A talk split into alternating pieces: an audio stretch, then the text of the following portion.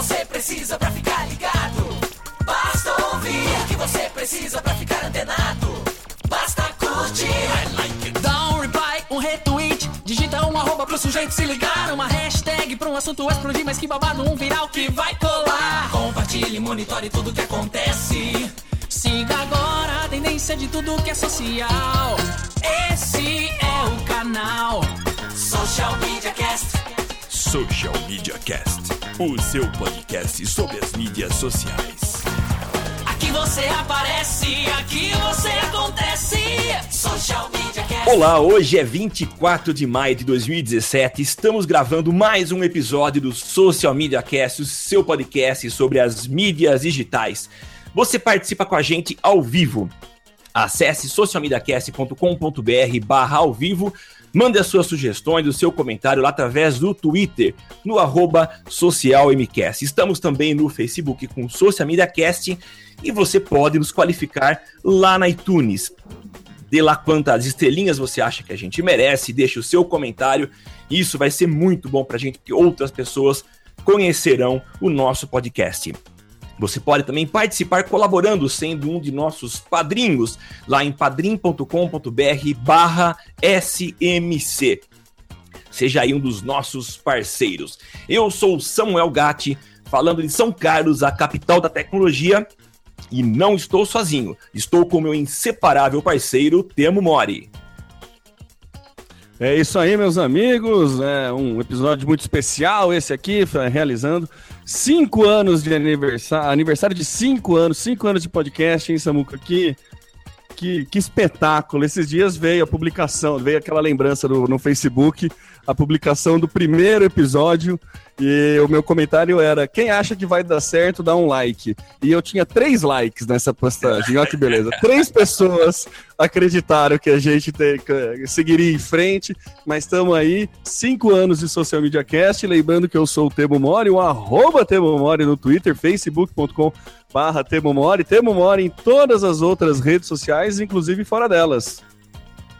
É isso aí. E se tem aniversário de 5 anos, tem convidado do dia. E se tem convidado, tem vinheta. Então roda a vinheta. Social Media Cast. Social Media Cast. E agora o convidado do episódio de hoje. Nós estamos recebendo aqui alguém muito especial, especial para mim, para o Temo, porque nós somos ouvintes dele. E como nós somos um podcast, do que tra trazer aqui alguém de podcast, alguém que tem aí experiência na área. Nós estamos com o Luciano Pires, do Café Brasil, do Leadercast. Seja bem-vindo, Luciano Pires. Tudo bem? Ah, que legal, que legal. Samuca e Temo, é muito bom estar aqui. Eu não sabia que eu era o convidado do aniversário de cinco anos, cara. Então, para mim é um prazer estar com vocês aqui. Essa data, inclusive, é, é olha, 24 de maio de 2017. O Brasil tá pegando fogo lá fora, cara. Tá saindo porrada em Brasília, saindo porrada na Câmara, porrada no Senado. Eu sei lá o que, que vai acontecer aqui. Tem sido dias intensos esse aqui e sabe que é muito bom ser podcaster durante esse período aqui, né? Porque assunto é o que não falta, né? Mas legal, moçada. Parabéns a vocês aí. Cinco anos é um, é um, é um, é uma data interessante. Vocês sabem que no, no, no segmento das publicações uh, analógicas, que é jornais, revistas e tudo mais, tem um, tem um velho dito aí que diz o seguinte: você uma publicação ela só se efetiva e só se torna uma coisa assim é, é, viável. De quem é? É o meu? O meu não é. O Samuel tá. Vamos lá. Pode continuar. Uma, uma, uma publicação normalmente daquelas analógicas só se tornava viável depois do quinto ano. Se ela tivesse durado 15, cinco anos, ela teria bala na agulha, eu teria demonstrado que ela tinha conteúdo, teria processo, tudo para prosseguir viva, né? Então, cinco anos era linha de corte. Vocês chegaram até aqui, então espero que essa coisa se cumpra aí, que venham mais cinco, mais dez, mais quinze pela frente aí. Que bom. Que é, bom. e tem um dado também de empresas, né, Luciano, que no Brasil aí cerca de é, 70% das empresas fecham antes de completar cinco anos, né? Então, cinco anos é, é, é um marco bem interessante também.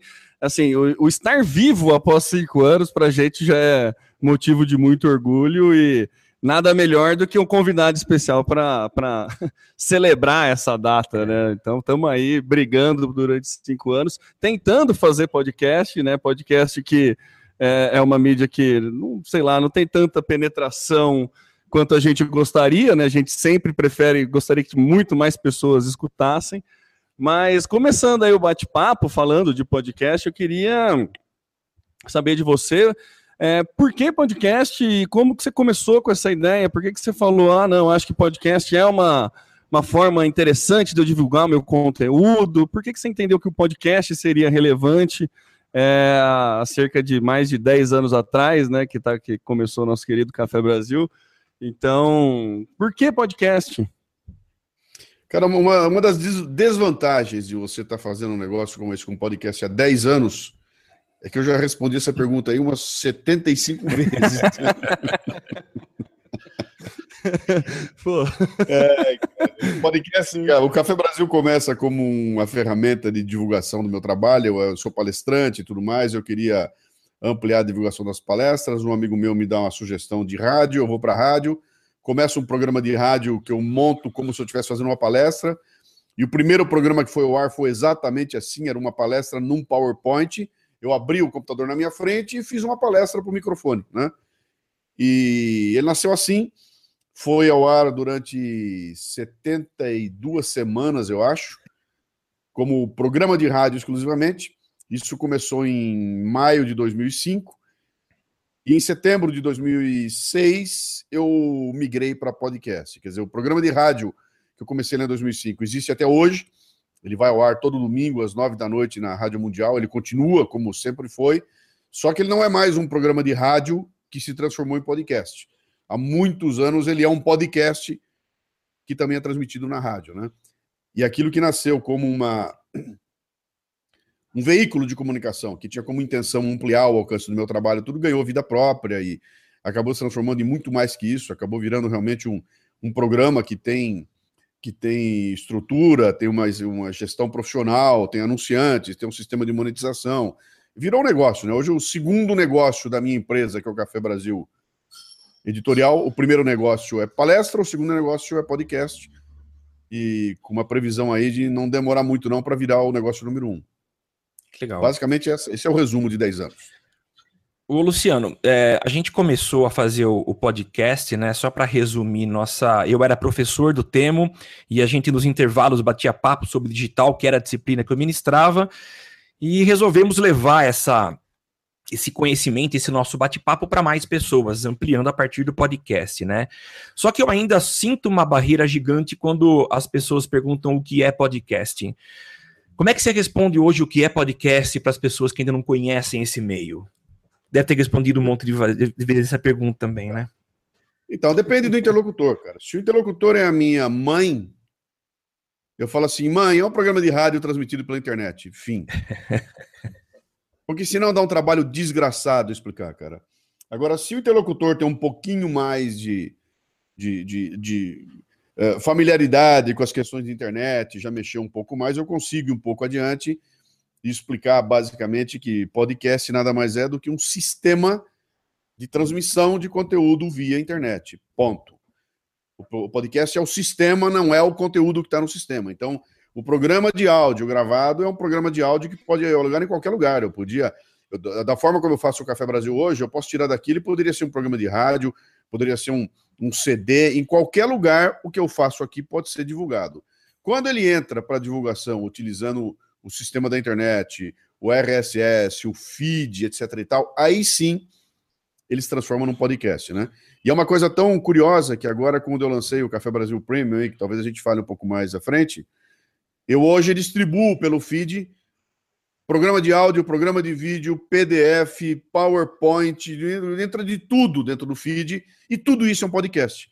Quer dizer, se a pessoa pegar aquele, receber um PDF, um e-book, ela vai pegar aquele e-book e dizer: Este e-book que eu acabo de receber é um podcast. O que é que foi? Um arquivo transmitido através desse sistema de assinatura pela internet. Então, essa é uma, essa é uma descrição um pouquinho mais elaborada mas 98% das vezes eu digo que é um programa de rádio transmitido pela internet. Assim me poupa tempo, é só por isso. Sim. É, a gente também, mas tem alguns é, podcasters que tem um pouco de preconceito com isso, né? Quando você fala, ah, é um programa de rádio que é, que é disponibilizado pela internet. Eu já vi algumas discussões em grupos aí que falam, pô, não é bem assim, é muito mais que isso tal. Mas eu, eu, eu compro essa sua É. ideia, viu, Luciano? Acho que é mais fácil explicar. É, mesmo. manda, ma- manda esse cara explicar para minha mãe o que é podcast, eu quero ver como ele vai fazer. É, realmente fica complicado. Ô, Luciano, e assim, uma coisa que a gente sofreu muito é, né, nesse tempo de podcast é até chegar num formato que a gente entende ser o ideal, né? É, tem uma frase muito boa que eu ouvi no, no- num evento que eu fui, acho que até um encontro da Local Web, alguma coisa assim, que é se você não tiver vergonha da primeira versão do seu projeto, é porque você demorou para lançar. E a gente, eu, eu tava ouvindo esses dias o primeiro episódio, cara, tenho muita vergonha do primeiro episódio do Social Media Cast, porque a gente se trombava e roubava a palavra do outro e tal. Como foi para você esse processo de, de, de aperfeiçoando o, o Café Brasil até ele chegar num formato que você já define, que você já consegue chegar a gravar, você já sabe como vai fazer, que você já capta conteúdo e já molda ele para gravar o Café Brasil. Como foi esse processo de, de lapidação, vamos dizer assim? Olha, se, se você tem vergonha do teu primeiro episódio, você tá muito bem, cara. Porque eu, eu tenho vergonha dos primeiros 150 que eu fiz. Se, você- se eu pegar. eu- bot- nós botamos no ar agora o Café Brasil 562. E dois. Essa semana. É. Ah, se você me der o número 150, o número 200 para ouvir, eu vou morrer de vergonha, cara. Porque a diferença, pelo menos no meu ouvido, é, é brutal. Eu ouço muito cada programa que eu faço até colocar no ar, né? Então, você ter uma ideia, até todo o processo de produção, o processo ele se encerra a partir do momento que a gente termina a gravação, lá lá me dá o me dá o programa, eu boto no meu no meu no meu celular e vou escutar esse programa obsessivamente umas sete vezes antes de ir pro ar. E nesse processo de escutar, primeiro eu vou corrigir os erros, vou avisar lá, lá, olha, tem que subir um BG aqui, tem que arrumar aquilo ali, aquilo lá. E depois eu vou começar a prestar atenção nas outras coisas, né? no ritmo, se, se funcionou aquela ideia que eu tinha tido, se não funcionou. Eu ouço obsessivamente até que no dia que ele vai ao ar eu nunca mais escuto, para de ouvir e deixa assim. Então, esse processo de, de audição obsessiva vai gerando na gente a capacidade de você ouvir um programa antigo e falar, cara, como é que eu deixei isso passar, cara, né? Como é que. Que porra de entonação era essa que eu usava, cara? Que voz de merda, que vergonha, que vergonha. Ô, Luciano, mas Mas você. ainda bem que é assim. Eu sinto vergonha daquilo que eu fiz lá atrás, é sinal que eu evoluí de lá para cá. Então é, é- seria muito ruim se eu tivesse sentido inveja, né? Puta, como era bom aquilo, como ficou ruim agora, né? Então, é, ma- mas, mas ele foi uma construção, foi, ele passou por algumas fases, né? O comecinho dele, quando era rádio, era um programa feito ao vivo na rádio. E se você pegar o programa Café Brasil número 1, que foi ao ar no dia 13 de maio de 2005, e eu refizer o programa hoje, o conteúdo é exatamente. Eu não mudo nada no conteúdo. Talvez eu mude uma pequena referência só para ele ganhar um pouquinho mais de atualidade, mas o conteúdo é igual. Eu uso a mesma música, eu uso tudo igual. Eu já fiz isso aí mais de uma vez, né? Então, em termos de conteúdo, daquilo que eu queria passar com o programa, isso nunca mudou.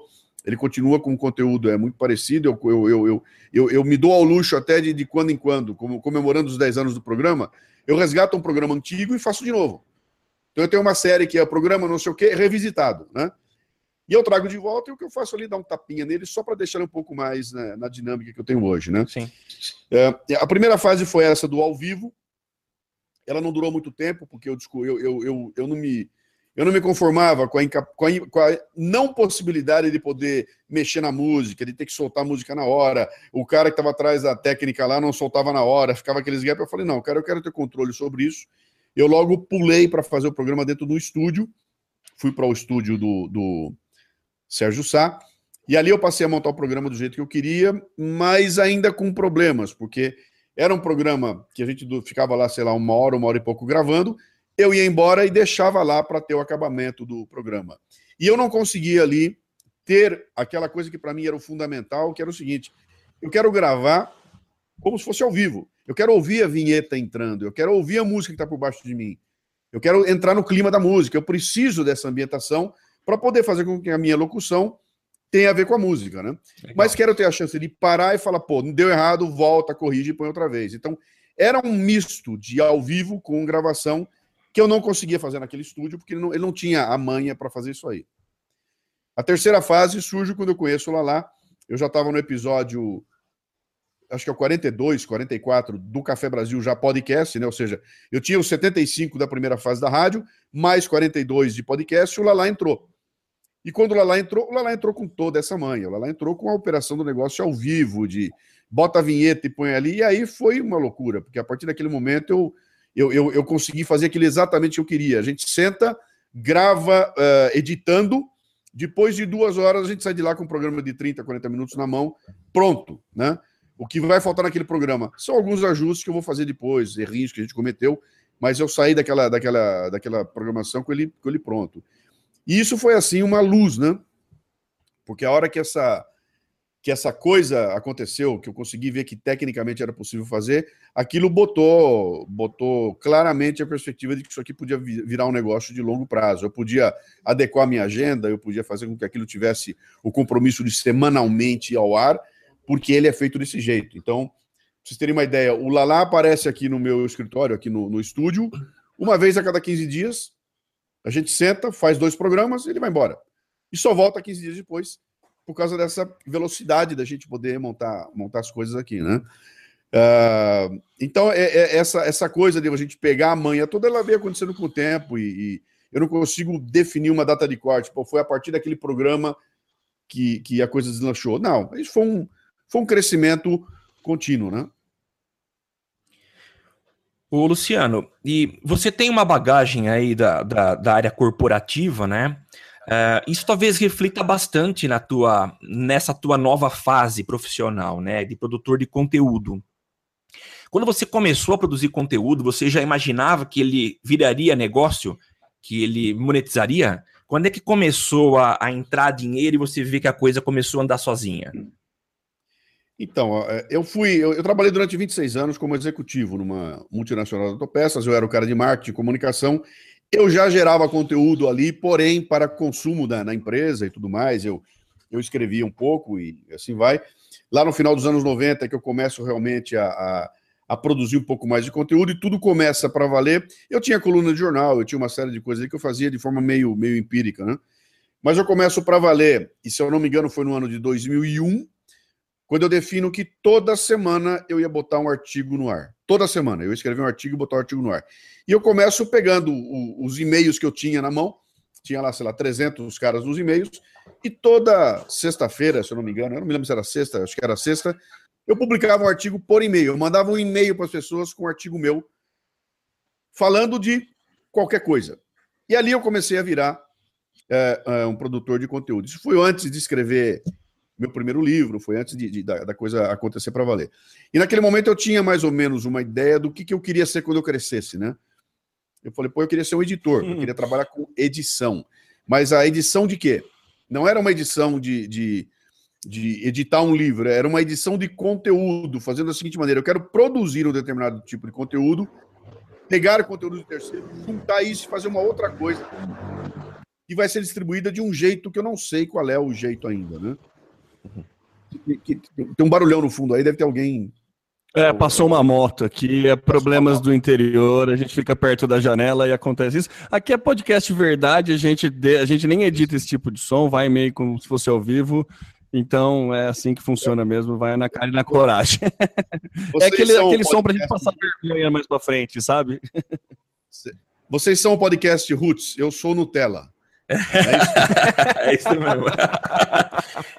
Porque para ouvir mas, sete mas vezes. Então, então, eu tinha aquela consciência que eu queria ser um editor e fazia parte desse projeto de editor, ser um produtor de conteúdo. Só que naquela época, cara, ano 2000, não tinha tecnologia para distribuição. Aquela bicho era um e-mail. A gente botava um e-mail, não tinha rede social, tinha um Orkut surgindo, as coisas eram muito muito incipientes, né? E conforme a tecnologia, e aí foi uma coisa interessante, porque eu vinha produzindo o meu material, eu já era um produtor de conteúdo lá no começo dos anos 2000, até um pouco antes, mas eu não tinha ainda os canais de distribuição. Então, na minha cabeça, o que era? Estou produzindo conteúdo legal. Como é que eu distribuo? Pô, eu vou procurar um jornal para publicar no jornal. Eu vou botar uma coluna numa revista. Eu vou fazer um livro e entregar para uma editora. Uh, se eu quiser fazer um programa, eu tenho que ir na rádio, eu tenho que botar na televisão. Esses eram os canais, né? E conforme foi surgindo, a tecnologia foi se aprimorando e começou a surgir canais de comunicação, começou a ficar interessante porque ali eu vi que dava para começar a construir um, uma audiência, aquele grupo de, de 300 caras que recebiam os e-mails lá em 2002, 2003 já eram 3 mil, né? E começou a ficar interessante isso. Mas nunca eu tive como perspectiva naquela época que eu, que eu transformaria aquilo. Uh, uh, quando é que eu transformaria aquilo num business, num negócio?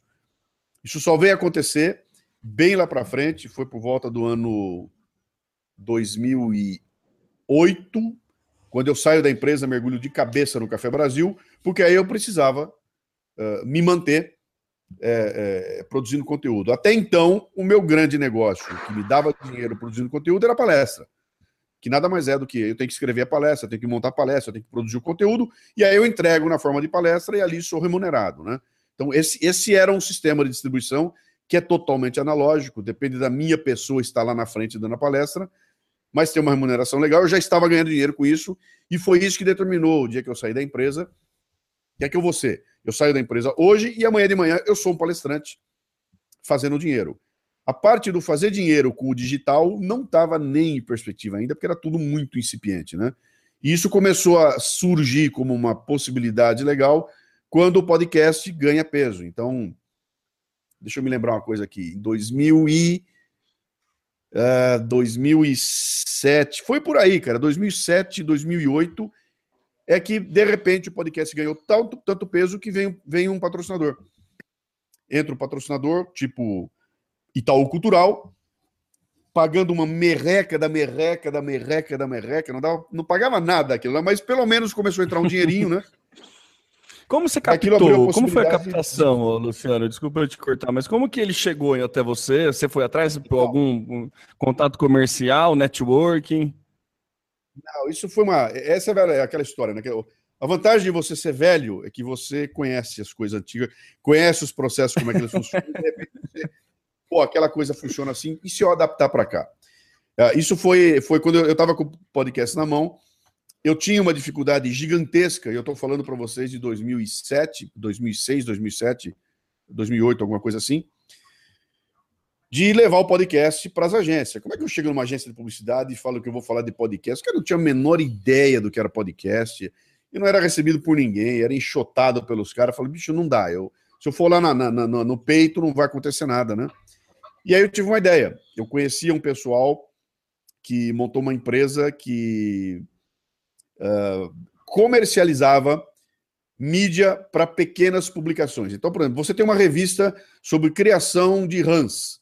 A tua revista tem 3 mil exemplares. Com 3 mil exemplares, cara, você não pode ter um departamento comercial. Você tem que escrever, publicar, você tem que ser o cara que faz tudo aquilo lá. É. Esse pessoal montou uma empresa que tinha um departamento comercial e que juntava todas essas pequenas revistas e fazia um pacotão. Então ele ia lá na Fiat, na agência da Fiat, fala: ó, a Fiat está lançando um carrão novo aí. Eu tenho uma revista de nicho para fabricante de joia, eu tenho uma revista de nicho para comprador de navio, uma, uma, todas, ele juntava todos os nichos e falava: ó, esses cinco nichos aqui atingem 500 mil pessoas, eu quero te oferecer a propaganda nos nichos, né? Então ele passa, ele era o departamento comercial dessas pequenas revistas. E eu procurei esses caras, fui até eles e ofereci para eles. Falei, ó, cara, a hora que você estiver falando em revista lá, quando chegar no final, você fala pro cara, ah, além da revista, eu tenho um treco chamado podcast. né? E a minha ideia, que era o seguinte, era aproveitar que eles já estavam sentados na frente de um mídia, falando de coisas que o mídia conhece, e eles apresentariam essa coisa nova chamada podcast. Eu não tinha nenhuma é, pretensão ou nenhuma nenhum sonho de que apareceu um anunciante ali. Eu falei, cara, o projeto que esses caras vão fazer é de polinização. Eu quero que eles visitem as agências, vão lá, fale, fale, fale. A hora que lá no futuro algum cara de agência fala, puxa, vocês ouviram falar de um tal de podcast? O cara ia lembrar.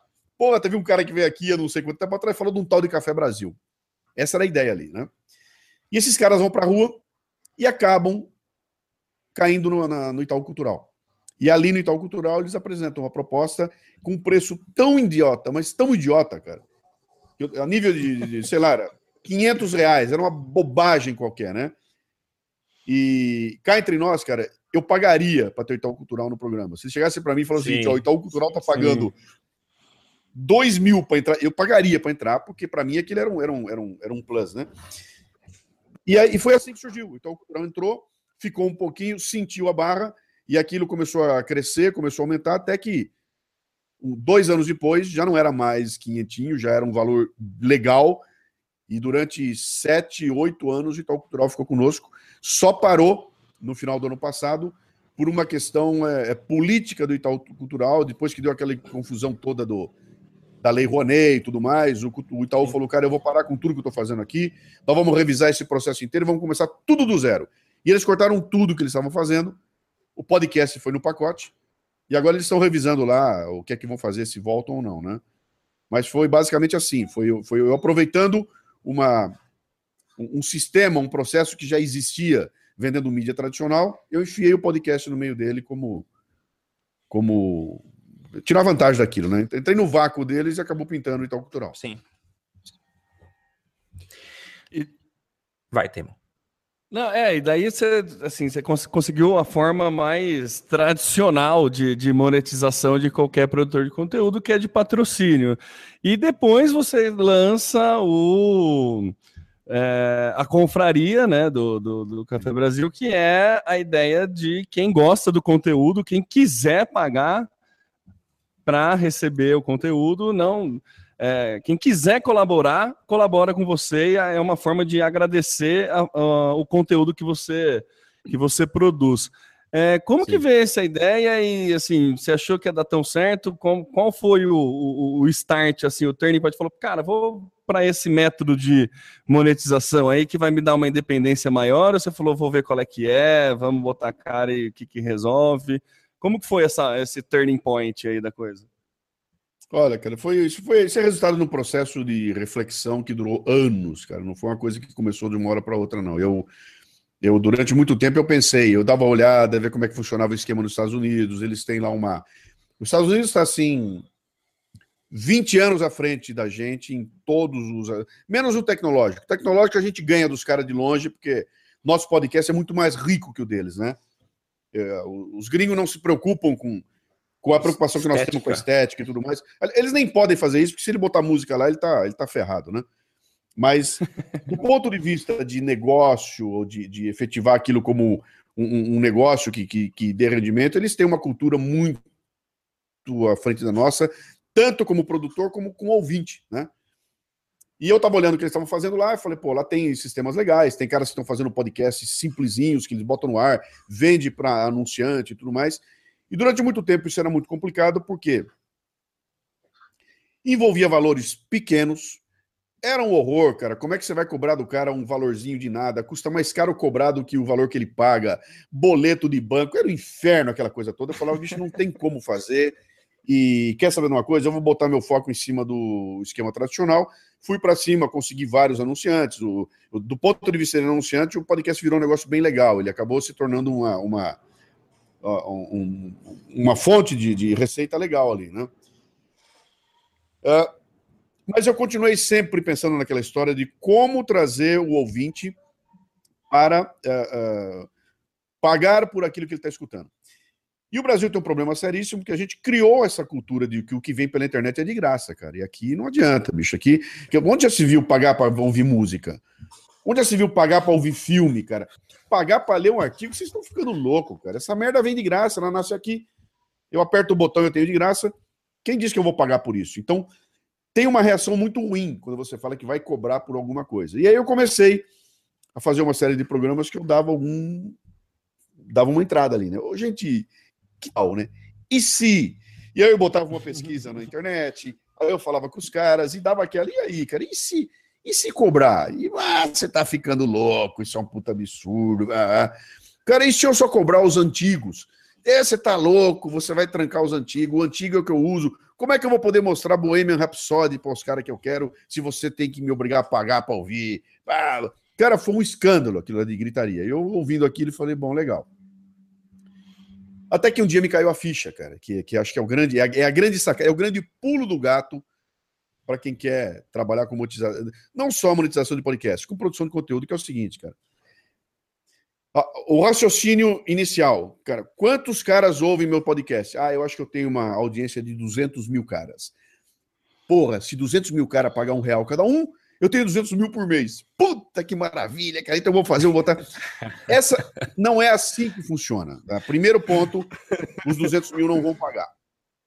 Segundo ponto, não são os 200 mil que eu preciso atacar. Eles não são, eles não podem ser meu target, não são eles. Quem é que eu tenho que atacar? Eu tenho que atacar aquele cara que ouve o programa e fala o seguinte, cara, esse negócio me traz tanto valor que eu pagaria para ouvir. né? Ele, ele, ele é tão bom para mim, faz tão parte da minha vida, ele é tão bom para mim que eu acho justo pagar para ouvir. Né? Quantos desses 200 mil tem essa cabeça? Sei lá, bicho, 1%. Então, pô, meu público não é 200 mil, meu público é 1% de 200 mil, e- que é um público desse tamanho. Bom, para o que eu quero aqui, ser efetivo com uma audiência de mil pagantes, de dois mil pagantes, o que, que eu tenho que fazer? Então, isso mudou toda a perspectiva. Né? Eu não estou mais trabalhando para conquistar 200 mil caras, eu quero só mil caras. Esse é o primeiro ponto. Segundo ponto, o modelo que o Brasil trouxe implementou aqui foi o modelo de doação. Então, vou para o Patreon, boto uma página lá e falo para todo mundo: se você me der um real e eu conseguir 10 reais, eu te dou um boné. Se você me der 500 reais, eu te dou um programa a mais por semana. Então, era uma barganha, cara, que é um negócio muito antigo. Aquela história do, olha, compra um produto meu aí que você ganha uma TV de 55 polegadas. Era a troca. Que o dia que acaba a TV, acaba a troca. E eu olhei para aquilo e falei, cara, esse tipo de coisa absolutamente não me interessa, porque eu estou buscando o cara que já está vendo valor no programa.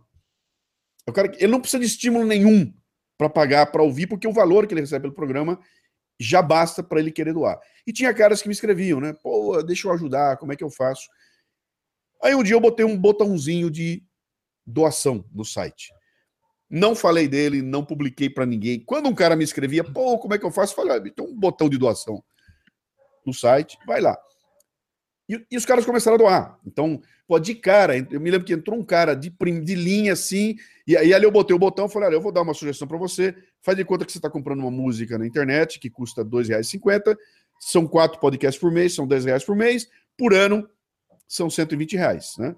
Se você quiser pagar. eh, Mas isso é só sugestão, dê quanto quiser. E entra um cara lá e faz uma doação de 1.200 reais. Caramba. Cara, e me manda um e-mail dizendo o seguinte, cara, isso aqui são 10 anos que eu te escuto. E você me ajudou tanto nesses 10 anos que eu quero pagar os 10 anos que você. Aí eu ouvi aquilo e falei, cara, e aí vem outro que deu cento e pouco. Aí outro deu duzentos e pouco. Eu falei, cara, mas legal. Os caras estão se expressando, pô, que legal, que bonito que é isso. Só que esse treco não é sustentável, cara. Um cara me dá uma doação hoje, eu não sei quando vai fazer a próxima.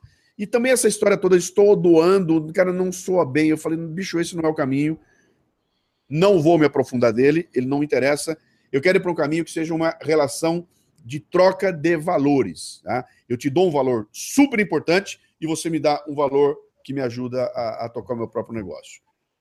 Foi aí que começou a nascer aquele conceito da confraria, né? Que é- eu começo a desenhar um negócio e falo, bom, o que eu preciso ter aqui? Eu preciso ter uma proposta tal que eu diga para o cara, eu criei um canal que você pode expressar essa tua sensação de valor pelo aquilo que eu faço, doando um dinheirinho. E sempre inho. Não era ão, é, é inho, é dinheirinho. É um dinheirinho pequenininho. é. Peguei aquela ideia inicial, falei, olha, vai ser R$ 2,50 cada programa, porque isso é igual a 99 centavos, 90 centavos de dólar do, de uma música no iTunes, né? Sim. E criei o tal do conceito que eu lancei no programa dizendo o seguinte: olha, a partir de hoje, você que liga para mim, você que me escreve aí chorando, você que manda para mim o WhatsApp dizendo que meu programa mudou sua vida, você que diz que me ouve há 10 anos, o cara tá pronto, tem um caminho aí. A partir de hoje, você pode assinar o programa se quiser. E a assinatura está aqui, entre nessa página, clique nesse botão, e o botão que eu botei ali era o botão de assinatura do PayPal e do PagSeguro. Em seguida, eu vim com o Padrinho e com o Kikante. Falei, ó, tem quatro lugares que você pode clicar no botão. E a partir de agora, você passa a ser um assinante do Café Brasil. Ponto. O que, que eu ganho com isso? Nada. Como assim nada? Nada. Você vai ganhar o programa que você ganha toda semana. Porra, mas e se eu não assinar? Vai ganhar o programa igual. Pô, e se eu assinar e o Samuca não assinar? Os dois vão ganhar o programa igual. Katsu, pra que que eu assino? Você assina tua sensação interna de satisfação de poder dizer, puta que pariu, eu estou colaborando com esse projeto que me é tão valioso. Era esse o conceito, né? Fiz questão de dizer para todo mundo aqui, ó, nada disso vai mudar o programa. O programa continua semanal, gratuito, não vai acontecer nada. Se ninguém doar nada, o programa continua. Se todo mundo doar, ele continua também. Isso não muda nada. Eu não estou trancando nada para ninguém. Você paga se quiser. Quando eu botei no ar, vieram 300 caras assim na hora. 300 vieram na hora. Então, de repente, eu tinha, no mês seguinte, 300 assinantes pagando 10 reais por mês pra, nesse, nesse, nesse projeto, né? Eu falei, pô, legal, bicho. Então já estou começando a entender. 300 de 200 mil entenderam o valor e aí vai te começa a te dar o percentual, né? 300 de 200 mil é 0,00 nada por cento, é nada por cento, né? E aí eu comecei a incentivar o pessoal. Falei, cara, bom, legal, que maravilha. Pô, o pessoal tá vindo. Comecei a falar no programa, comecei a. Nasceu o conceito da confraria, que não tinha ainda, né? Era o conceito de assinante, depois foi confraria. E a confraria, é aquela ideia de é um grupo fechado. Eu vou pro Telegram, crio um grupo no Telegram. Uh, aquilo começa a crescer. Um belo dia eu fecho a distribuição do Leadercast. Falando aqui, a Leadercast vai chegar de graça semanalmente, mas quem assinar vai ter a temporada inteira de uma vez só. E isso fez um salto, cara. Levou para 800 assinantes de repente. E, aí, e, um ano depois de eu ter lançado a confraria, eu tinha lá, sei lá, 800 e poucos assinantes, que já começou a ficar considerável o volume de, de, de contribuição. E o legal dessa história toda é, que é o seguinte, cara. O que, que é 10 reais, bicho? 10 reais é, um, é uma merda, não é nada para ninguém, né? Não é nada para quem paga e não é nada para mim que recebo. Agora, 800 vezes 10 reais é grana. É. É grana, né? E Já aí começa então, a ficar interessante. Consolidou a ideia. Consolidou a ideia da confraria porque ela, ela tinha tudo a ver com aquela ideia minha inicial. Quer dizer, eu não tenho que falar com 200 mil caras, eu tenho que falar com os caras que dão valor para aquilo que eu faço, entendeu?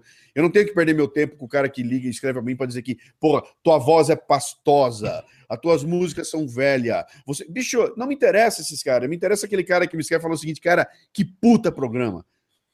Você eu chorei ouvindo o teu programa. Esse é o cara que eu quero ter comigo, tendo relação de, de, troca com ele, né? E essa turma acabou vindo, acabou vindo, acabou vindo e montou essa estrutura tal que consolidou a confraria um ano e um ano e três meses depois ela nascer, ela chegou em mil, mil assinantes. Chegou em mil assinantes. E essa é a história dela. Ô, Luciano, e, é claro, existe aí a recompensa financeira, que eu acredito que não pague as contas, mas que ajuda bastante na manutenção da estrutura que você tem. Você tem uma equipe que trabalha com você. É, mas existe, acho que, um outro retorno, e esse é um tipo de retorno que eu coloco na balança todas as vezes com o termo, né? Que é o que o, a produção do podcast agrega para nós, em termos de conhecimento, de relacionamento. É, que ganho você tem fazendo podcast do lado pessoal? É, você sente cara, esse ganho, esse retorno, esse feedback dos ouvintes? Cara, eu, eu, eu, eu faço o Café Brasil há 2005, há 12 anos. Vou completar 13 anos que eu faço o programa. Eu considero que eu, há 13 anos eu estou fazendo uma pós-graduação, um doutorado, cara. Porque eu tenho que estudar pra cacete para fazer um programa. Eu vou, eu vou montar um programa agora sobre uh, reforma previdenciária. Meu, eu vou ter que mergulhar nesse assunto, eu vou ter que estudar o assunto, vou ter que criar minha opinião a respeito para poder montar um programa. Então, necessariamente, isso me obriga a estar ligado, conectado, estudando o tempo todo. Então, eu, eu, não, eu não preciso estar numa universidade, cara. Eu tenho aqui um, na minha, diante de mim, por essa minha obrigação profissional, uh, uh, essa, essa, esse privilégio de ser obrigado a estudar. E uma coisa interessante é o seguinte: Quanto mais refinada, ou quanto mais exigente é a minha audiência, mais eu sou obrigado a tomar cuidado. Porque se eu pisar na bola, no dia seguinte, os negros caem na minha cabeça. Então eu tenho que estar muito antenado. Eu tenho que, quando eu vou estudar, cara, não dá para ser uma linha só, tem que entender aquilo tudo, tem que comprar aquela briga, tem que saber que a hora que eu publicar aquele negócio, em dois minutos vão começar a voltar os feedbacks e eu vou ter que enfrentar esses feedbacks. Então, é um privilégio o que eu tenho feito, porque em termos de conhecimento, em termos de, de, de, leitura e tudo mais, eu nunca tive tanto como eu tive nos últimos anos em função do, do, do, do podcast. Dizer, agora essa, essa ideia do Café Brasil Premium, ela me obrigou, cara. Eu sou obrigado a ler um livro em inglês por mês. Porque eu tenho que produzir o conteúdo que eu prometi. Então aquilo me obriga a fazer, cara. E agora passou. Não é o lazer, é, é condição Sim. profissional. né? Eu sou obrigado a entrar aqui, me conectar com os blogs mais loucos do mundo e de repente começar a pesquisar, cara. E lá vou eu atrás, eu vou descobrir coisas que eu não fazia ideia. É, é, escritores que eu nunca imaginei que existiam, porque eu estou na trilha de buscar trazer esse, esse conhecimento para cá. Então, do ponto de vista de crescimento é, intelectual e tudo mais, cara, não há o que pague, né? Agora, agora tem uma coisa interessante. dizer, o Café Brasil não é um podcast de amigos sentados em torno da mesa falando abobrinha. Isso é importante, né? Ele não é isso. Ele é um, ele é um programa que ele tem um, ele tem, ele tem um conceito, ele tem uma, como é que eu vou dizer você? Ele tem um, não, não é que os outros não tenham. O conceito do Café Brasil é o seguinte: olha, isso é uma- eu vou fazer uma palestra para você e vou te passar algum conhecimento. Isso me traz uma carga de responsabilidade gigantesca, né? Que é diferente de eu sentar numa mesa e joga um assunto aí e vamos fazer piada, né? Que tem sua validade, tem seu público, tem que existir e há quem, quem consiga fazer o negócio crescer desse jeito. O Café Brasil não. Então, ao assumir essa postura, eu me obriguei, então, a ter uma série de regras que eu não posso quebrar, que fazem com que eu constantemente esteja ligado, estudando e crescendo. Então, para mim, não há o que pague. Eu bom, não tenho que pague essa, essa, essa necessidade profissional. Esse é um lado. O lado do, do ouvinte,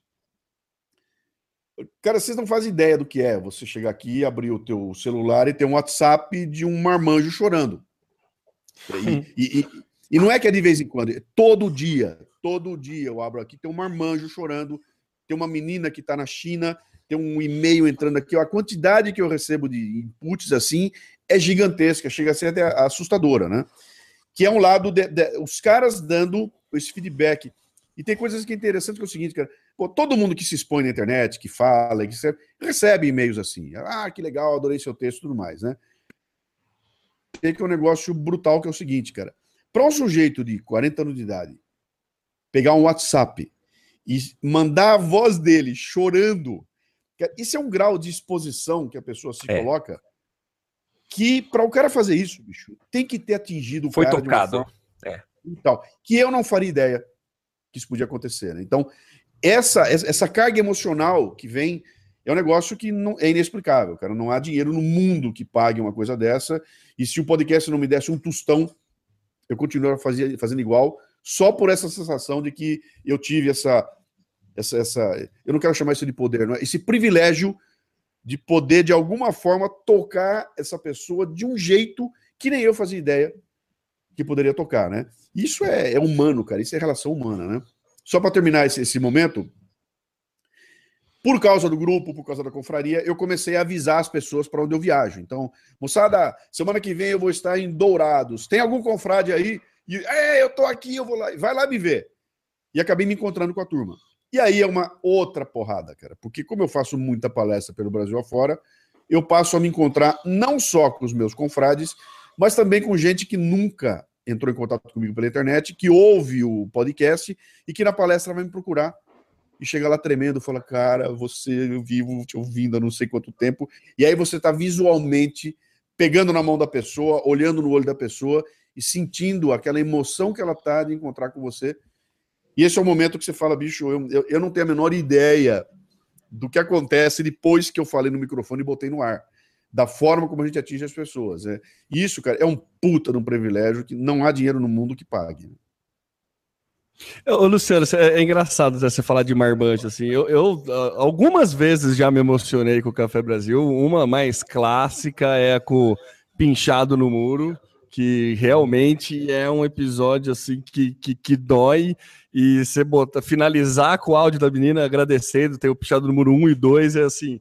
Algo que de, de lembrar já emociona e realmente esse ganho é, não material, né, que, que, que se tem com o podcast é muito legal. A gente comenta, eu e o Samuca, a gente comenta direto que o nosso ganho principal é, além de dessa, desse MBA que a gente tem que fazer para produzir o conteúdo, é também a possibilidade de a gente encontrar com pessoas que a gente não teria acesso. Né? Você é um exemplo disso. É, né? A gente é, tem um, um, meio, um canal de conect, se conectar com mais pessoas. A gente de, é, diminuiu, inclusive, a nossa frequência em eventos sobre marketing digital, por exemplo, porque a gente ia lá, pegava a lista dos palestrantes, mandava um e-mail pro cara, assim como eu fiz com você, e falava, ó, oh, tem um podcast e tal, tal, e venho. É, queria conversar, bater um papo e tal.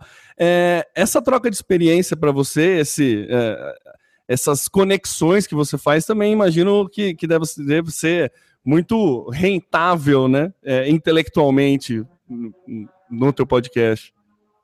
Uhum. É, é, muito legal. Podcast é uma rede social, né, cara? É, é uma rede social que tem o jeitão dela. Ela, ela é, não é um Facebook, mas é uma rede social, sim, senhor, cara. Até porque toda a interação que ele te propõe é uma interação de. Tem alguém produzindo conteúdo, tem alguém seguindo, tem alguém interagindo. Então, o podcast é uma rede social que tem o seu lado da rede social dos produtores de podcaster, que é muito interessante, que é o pessoal que se encontra e que a gente tá junto, e a rede social, que é a audiência proprietária, mais o cara que produz o podcast. Então, ele realmente ele te abre caminhos aí que são caminhos é, impensáveis, né? E, e, e ele traz uma outra consciência que é um negócio interessante, quando de repente você se vê como dono de uma mídia, né? Eu sou dono de uma mídia. Eu não preciso pagar para o jornal o Estado de São Paulo para que eu possa publicar um anúncio ali e conversar com os leitores do Estado de São Paulo. Eu não preciso é, me submeter às regras da Rádio Jovem Pan para que o texto que eu falei seja distribuído para os ouvintes da Rádio Jovem Pan. Eu tenho a minha mídia, a minha mídia, é a minha audiência, né? Que acaba sendo uma coisa cativa, ao ponto de que se eu aperto um botão, 200 mil caras vão receber algum material que eu produzi, que botei no meu canal, do qual eu sou dono, eu defino o que, que vai entrar, eu defino a linguagem, eu defino tudo. Quer dizer, tem um lance de liberdade aí, de, de que é essa coisa da distribuição, que é um negócio que não tem preço, cara. Não tem preço eu poder ter essa consciência de que se, se eu resolver às duas da manhã, que eu vou gravar um podcast e vou botar no ar, eu ponho. E daí, né? Ah, vou botar um podcast sem a vinheta de abertura, eu ponho. E daí, cara, né? Agora com três horas de duração, eu... e daí? Agora, tente fazer uma coisa dessa na, na mídia tradicional. Você tá louco, cara. Não pode, tem que ser desse tamanho, tem que ser dessa forma, tem que falar isso, tem que falar. É, é. tem um mil regras lá que, na mão de um podcaster, não tem o menor significado aquilo, porque a gente tem liberdade para fazer o que quiser, né? Então, uh, uh, o fato de você estar tá dentro dessa mídia, dessa, dessa rede social, é uma coisa muito legal, e esse poder que ela te dá de colocar pela primeira vez na mão de um mané que é produtor de conteúdo, a distribuição desse conteúdo. é isso que eu chamo de revolução, cara. Isso aí muda a história da humanidade. E ninguém percebeu ainda direito que nós estamos no meio do jogo. Nós estamos no meio do incêndio aqui, tá? O tsunami passou, nós estamos tentando agarrar. Ninguém viu ainda. Daqui a alguns anos, alguém vai parar lá atrás, vai olhar e falar: Meu, olha o tamanho da mudança que aconteceu quando o poder da distribuição foi colocado na mão do cara que produziu o conteúdo. Né? Então, é. isso, e, e, e, e, o fato de, de, de, também implodir a grande audiência em clusters. Né? Então, o cluster do Luciano, que tamanho que é? É 200 mil. É uma merda, cara. 200 mil é nada. O cluster do Gugu é 15 milhões. Entendeu? Só que, peraí. O que, que você tem com o Gugu, mil, hein? A interação que eu tenho com os 200 mil. Você pergunta para mim se, eu, se o, o, ouvinte do Gugu, o cara que assiste o Gugu, tá interessado no quê, cara? Sabe? O que, que ele quer? Ele vai escrever um e-mail pro Gugu para dizer que o Gugu mudou a vida dele, cara? Sabe? No meio dos 15 milhões vai ter alguém que faça isso. Mas vem para cá. Vê o nível de interação que a gente tem com o pessoal, essa, essa troca que eu tenho com essa turma, né? Mais ainda, com a criação da confraria, então, que eu tô lá o dia inteiro e a confraria começa a criar conteúdo por si próprio. Cara, é um negócio muito louco, bicho. É, tá, é tão louco que eu não sei direito o que, que vai ser. Se perguntar para mim o que, que vai ser podcast daqui a cinco anos, bicho, eu não sei.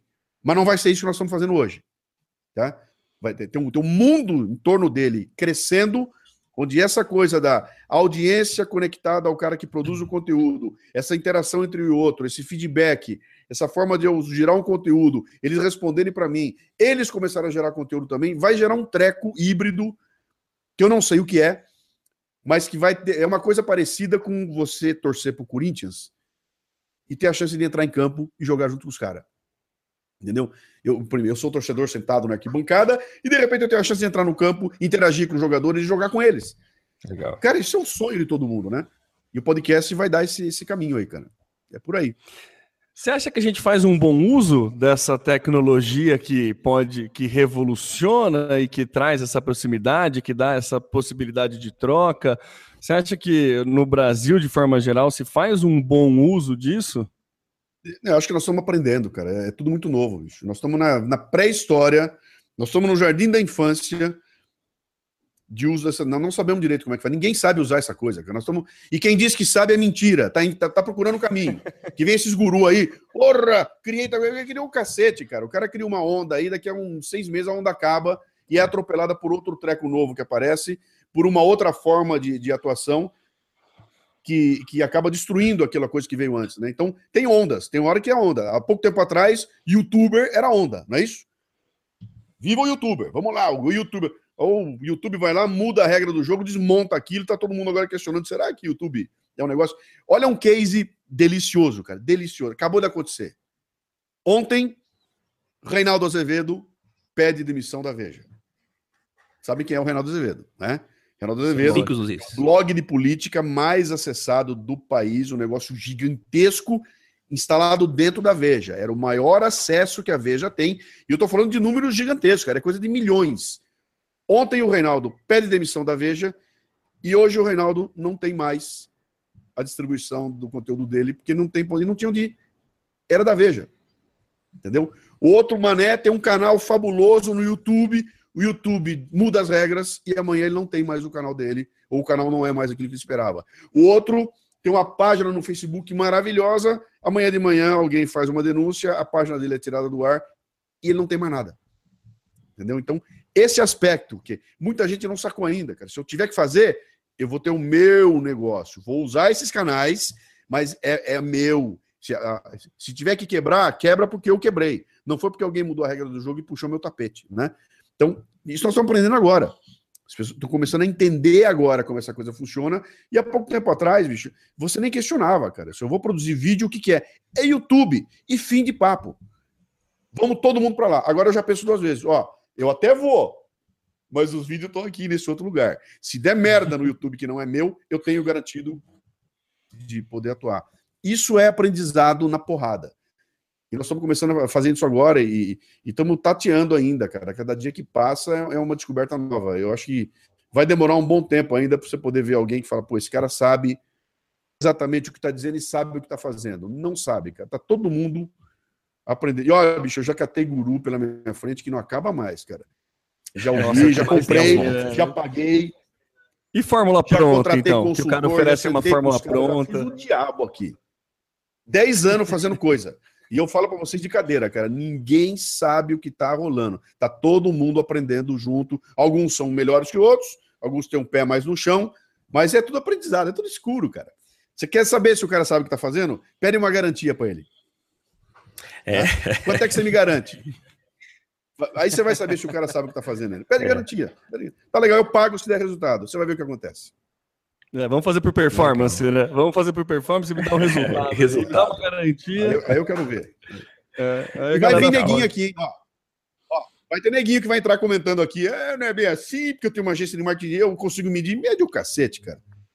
Não é de nada. É tudo chute, é chute em cima de chute. E o único jeito de você fazer acontecer, cara, é o seguinte: bota essa coisa no ar, tenta, corrige, faz de novo, troca, muda outra vez, e lá na frente você vai falar, puta, deu certo.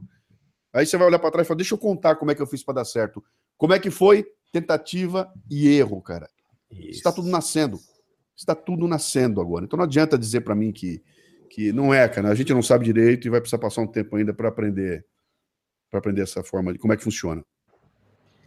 Legal. Show de bola. Temo, estamos chegando aí uma hora de programa. Você tem mais alguma algum questionamento aí? Não, Samuca, eu tenho uma observação a falar quando o Luciano comentou, voltando um pouco ao assunto, comentando de trabalhar o público cativo, né? O público que se interessa efetivamente, me deu, né? Eu fiz uma instintivamente fiz uma conexão com uma palestra que eu fui com do meu irmão, que ele dá palestra para donos de escola, e ele fala de como a gente investe o nosso esforço no errado, né? No algo ruim, como a gente investe mal o nosso esforço, que é, era um exemplo de o aluno bom e o aluno ruim, né? Porque o aluno ruim dá muito trabalho para a escola, Um aluno ruim é aquele aluno que você tem que chamar o pai, você tem que botar ele na direção, você pega um coordenador pedagógico para acompanhar o cara, você avisa todos os professores na sala de professor para tomar cuidado com aquele aluno, aquele aluno te dá um trabalho, você fica. É, você coloca um esforço para reter aquele aluno ruim, e daí, no final do ano, o que acontece? O aluno bom sai e você fica com o ruim. então, assim, eu achei muito engraçado quando ele fala: eu não preciso trabalhar os 200 mil, né? Eu preciso trabalhar quem me interessa. E, e isso você é. consegue transpor para todo lugar, né? Para todo, pra, em qualquer segmento, você consegue é. transpor e trabalhar isso. Assim, é, na verdade, o que a gente tem que pensar é assim: em quem vale a pena investir, né? e quem vai dar mais. Eu achei, achei muito louco essa, essa colocação. É que, faz muito Sabe como é que cai essa ficha, cara? Essa ficha cai um dia que eu tô respondendo a um cara que me mandou um e-mail mal criado do, do, do programa, né? Mandou um e-mail lá, mal criado, alguma coisa que eu falei no programa. É, o cara era de esquerda, veio brigar comigo. Era uma coisa, eu não me lembro o que, que era, uma puta malcriação. E eu tô lá fazendo meu e-mail, respondendo o cara, e tô lá, 10 minutos já. Pra... Uma hora eu parei e falei, meu, bicho, os quê, 20 né? minutos que eu vou gastar para responder para esse filho da puta, eu podia pegar esses 20 minutos e fazer um negócio legal para os caras que querem seguir. Então, como é que eu posso perder meu tempo com esse cara quando eu podia estar criando um, negócio, um conteúdo legal? Eu podia estar escrevendo um programa. em vez de estar escrevendo um programa, eu estou respondendo um idiota. Aí que eu falei, não faz o menor sentido. Aí eu parei de brigar no Facebook, eu ia lá responder os caras no Facebook, eu falei, bicho, tem o menor sentido. Eu boto um post e entra no comentário, fala o que quiser, cara. O cara me xingando lá, pode xingar à vontade. Eu não vou perder meu tempo com isso. Eu vou usar esse meu tempo para criar alguma outra coisa, criar um segundo post, fazer alguma coisa positiva. E aí muda tudo, cara. Porque aí você começa a ver, de novo, aquele o pequenino retorno que vem desse pequenino grupo e de repente isso atinge uma dimensão que que, que é suficiente para a gente tocar o negócio adiante, né? Deixa eu só contar para vocês um, um, um, um, segundo salto, né? Que foi o salto do Café Brasil Premium. Ah, verdade, no boa. Momento, no momento em que a, a, confraria ela se efetiva, eu tinha aquela opção de fazer o seguinte, cara, eu vou investir na confraria para ter 20 mil assinantes da confraria. A 10 reais cada um, pô, que grande festa, né? E aí pintou uma segunda ideia que era o seguinte, cara, e se eu pegar aquele, todo aquele projeto que eu tenho de criação de conteúdo e tudo mais e criar um ambiente onde eu agora sim assumo com o assinante um compromisso de criar um conteúdo específico para ele, um conteúdo mais denso, uma coisa mais não é como o Café Brasil que fala da vida, mas fala de crescimento profissional e tudo mais. Foi quando nasceu essa ideia de criar o Café Brasil Premium, que é, de novo, é um ambiente de assinatura, você vai entrar lá, assina, paga 28 reais e tem acesso todo mês a um grupo de conteúdos que eu ponho ali. Então, todo mês tem uma sinopse de um livro em inglês com meus comentários. Essa sinopse está em PDF ou está em áudio. Eu boto um vídeo todo mês. Eu publico um monte de conteúdos ali que são relacionados ao mundo profissional das pessoas, né? E aquilo ganha uma outra dimensão, quer dizer, passa a ser um negócio separado do Café Brasil, porém, usa o Café Brasil como um canal de, de, de trazer assinantes para cá, mas ele é um mundo é um mundo separado, quer dizer, é uma, uma dona de casa adora o Café Brasil, mas não necessariamente vai curtir o Café Brasil Premium. Já um cara que é diretor de uma empresa, ele adora o Café Brasil, ele vai falar, cara, puta monte de conteúdo para usar com a minha equipe, né? Então, isso é um salto além que cria um segundo business que foi lançado dia 24. Olha, hoje faz um mês. Há um mês atrás eu fiz o pré, pré, pré-lançamento há 25 dias atrás eu fiz o lançamento, nós chegamos hoje em 723 assinantes no Café Brasil Premium. Né? Legal. Né? É, então, é, é, e o potencial dele de crescimento é um negócio brutal. Agora depende da minha capacidade de, de marketear essa coisa toda, né? Sim. E o grande lance, o grande lance, que para mim é a coisa mais legal dessa história toda, que é que quem financiou o Café Brasil Prêmio foi a confraria. Né? Então, o, o, o de, do zero nasce a confraria, a confraria passa a gerar um, um, valor mensal interessante, esse valor mensal interessante é aplicado na construção do Café Brasil Premium, e de repente aí, sei lá, um ano, um ano, dois anos depois, eu tenho na mão dois business, três business. Eu tenho um podcast Café Brasil com os seus uh, uh, anunciantes, eu tenho o podcast Café Brasil com os ouvintes da confraria, e eu tenho o Café Brasil Premium, que são três fontes diferentes de monetização que nascem a partir de um produto único, que era o Podcast Café Brasil, mas dessa visão de que há uma forma de você é, é, monetizar essas coisas.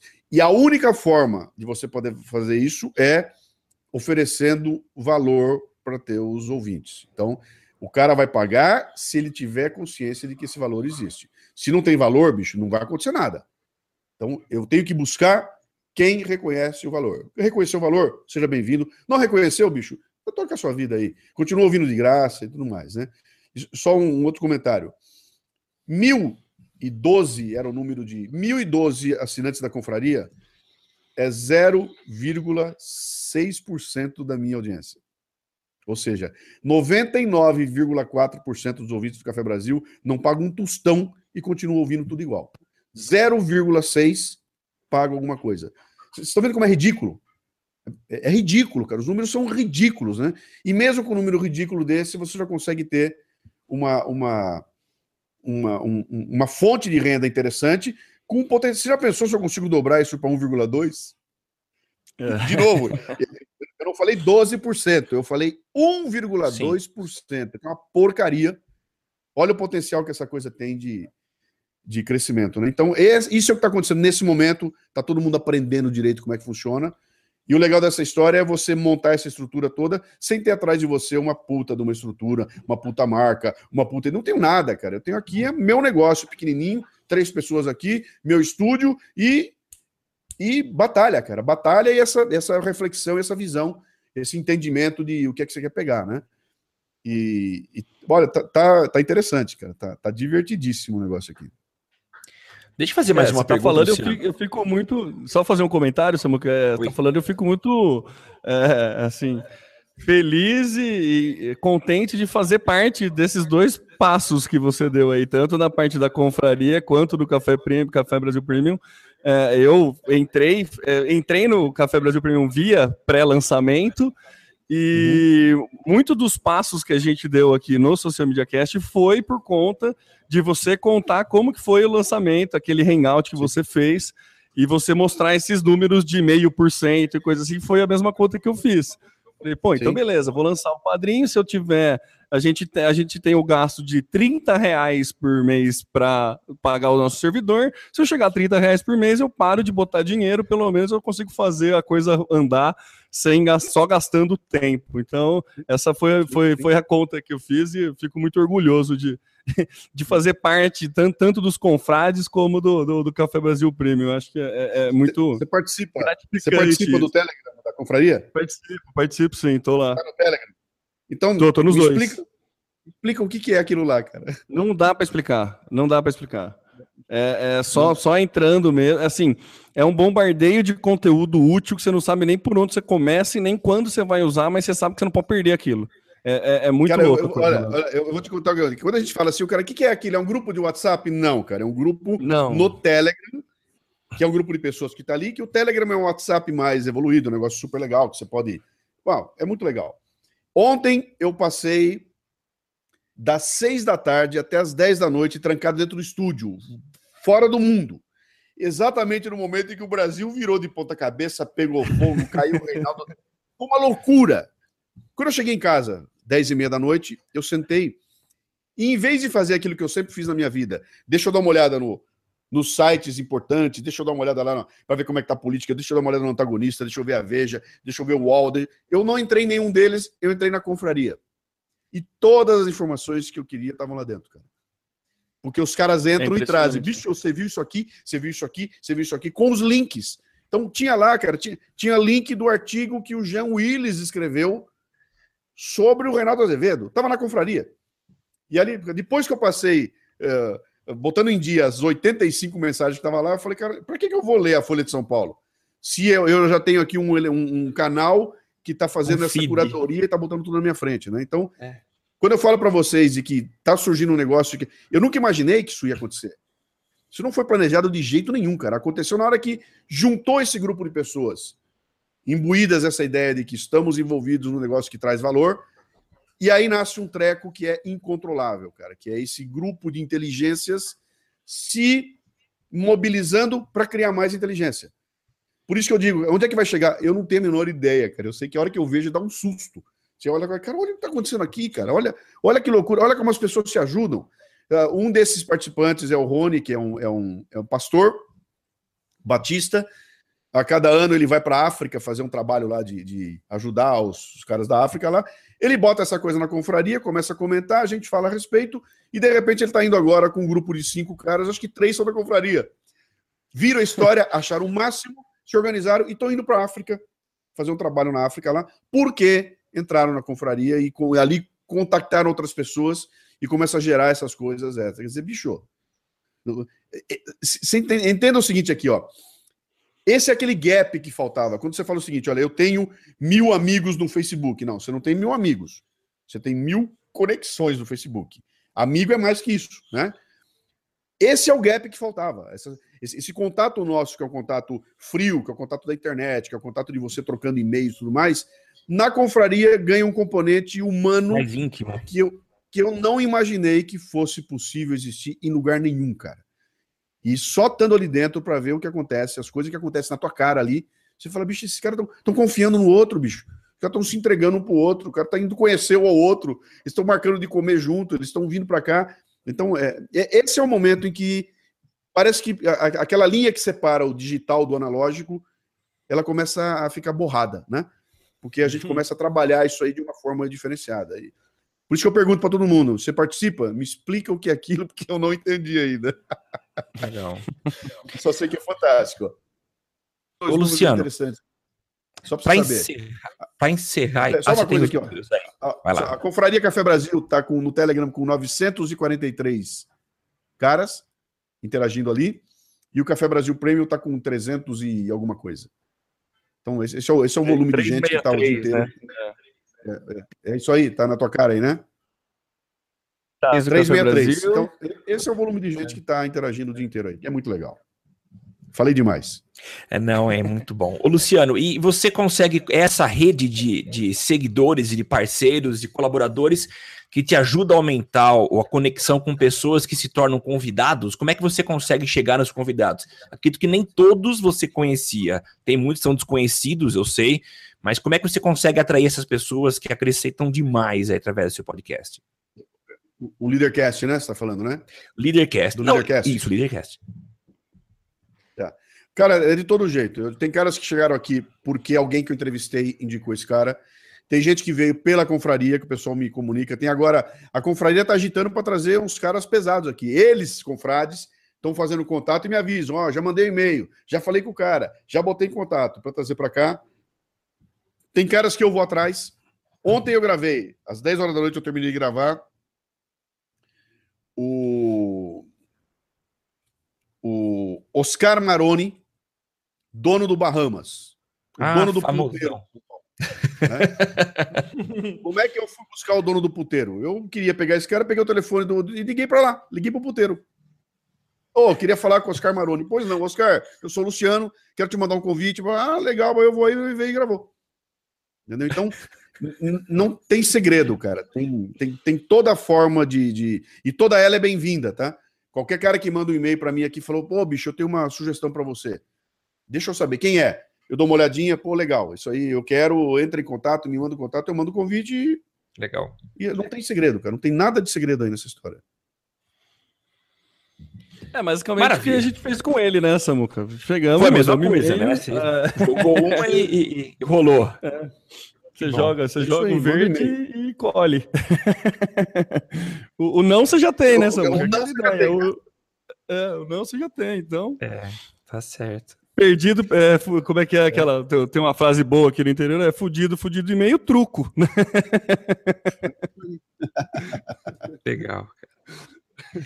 Luciano, a gente queria agradecer demais sua participação, muito legal, já tem mais de uma hora, e, quase uma hora e quinze aí. Obrigado pelo tempo dedicado. Eu sei que tua vida é bem corrida entre palestras e gravações e a parte comercial, mas a gente agradece demais aí a tua colaboração, o teu tempo e o espaço é para você fazer aí as suas considerações finais e passar como as pessoas te encontram ou te ouvem. É, entra no Google, bota Luciano Pires ou Café Brasil, que aí abre o mundo inteiro na frente lá. Luciano Pires, Café Brasil, Leadercast, aí vai aparecer o, o mundo lá de, de, de canais ali de comunicação, né? E, cara, é, é, muito legal essa discussão em cima dessa coisa do marketing digital. É muito legal conversar com, com gente que não se acha guru. que não é o sabe-tudo, cagador de regras, que vai te deixar milionário, que já encontrou o caminho definitivo. Cara, isso tudo é papo furado. Eu odeio essas conversas, odeio esses caras. Eu gosto Nossa, assim, quando também. na frente e falam o seguinte, bicho, me conta como é que você achou o caminho das pedras, cara. Ô, meu, eu fui ali, quebrei a cara. Pare... Eu não contei as quebradas de cara, eu contei pra vocês o que deu certo, né? O volume de cagada no meio do caminho, de mudança de rumo. O Café Brasil Prêmio, ele foi parado e recomeçado três vezes, cara. Ele era, o que era para ser um mês virou seis meses. O investimento que era para ser 10 virou 35. Entendeu? Ele foi errando e dando porrada, trombada para todo lado, até encontrar o caminho e falou, pô, aqui deu certo, né? Então, esse é o legal, sabe? Quem são as pessoas que estão fazendo isso e que estão desbravando esse caminho aqui? Se isso aqui fosse uma indústria da carne, era fácil olhar para o lado e ver quem está fazendo, copiar e fazer igual ou melhor, né? Mas não é, cara. Isso aqui é esse mundo novo, tudo novo. Amanhã de manhã, o maluco vai lançar um aplicativo novo aí e destrói tudo que nós estamos falando aqui. Né? Como é que eu posso fazer? Dá para eu construir um business todo sólido com a ameaça de o risco de amanhã ser destruído por uma mudança? Então eu tenho que tomar cuidado, né? E saber o seguinte: ah, o que é que sobra nessa história toda? Sobra uma mente criando conteúdo, falando no microfone e gravando um arquivo. Isso não vai mudar nunca. Vai ter que ter alguém pensando para criar o conteúdo e, e gravando esse conteúdo. Agora, dali para frente, cara, o que vai acontecer e não dá para você botar todos os teus ovos em cima dessa, dessa cesta, sabe? Eu tenho que usar esses canais todos, mas a, a fundamento do meu negócio é igual que era há 30 anos atrás. Legal. Maravilha. É isso aí, então. Encerramos agora a gravação do episódio 185 do Social Media Cast, o seu podcast sobre as mídias sociais. E você pode nos acompanhar no Facebook, lá em facebook.com.br socialmediacast, ou também no Twitter, no arroba socialmcast. Tua participação sempre ao vivo acontece através do arroba eu no SMC. E nós gravamos toda segunda às 8 da manhã lá pelo link socialmediacast.com.br barra ao vivo. Eu sou Samuel Gatti, falando aqui da capital da tecnologia, São Carlos, São Paulo, e eu passo a palavra para o Temo Mori para fazer aí a sua despedida. Temo. É isso aí, meus amigos. Muito obrigado vocês que nos acompanharam aí. O episódio mais do que especial. Não é todo dia que se completa cinco anos e muito menos a gente tem o Luciano Pires como convidado aqui. Muito legal. É, é, é sempre.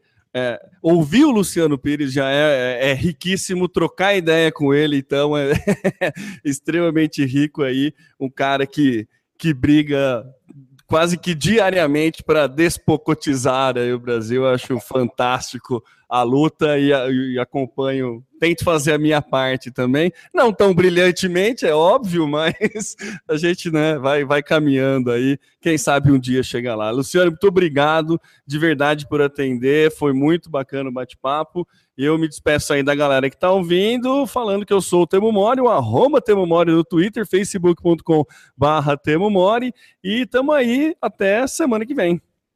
Até mais, tchau, tchau. Tudo que você precisa pra ficar ligado. Basta ouvir o que você precisa pra ficar antenado. Basta curtir. Dá um reply, um retweet, digita um arroba pro sujeito se ligar, uma hashtag pra um assunto explodir, mas que babado, um viral que vai colar. Compartilhe, monitore tudo que acontece. Siga agora a tendência de tudo que é social. Esse é o canal Social Media Cast. Social Media Cast, o seu podcast sobre as mídias sociais. Aqui você aparece, aqui você acontece. Social Media Cast.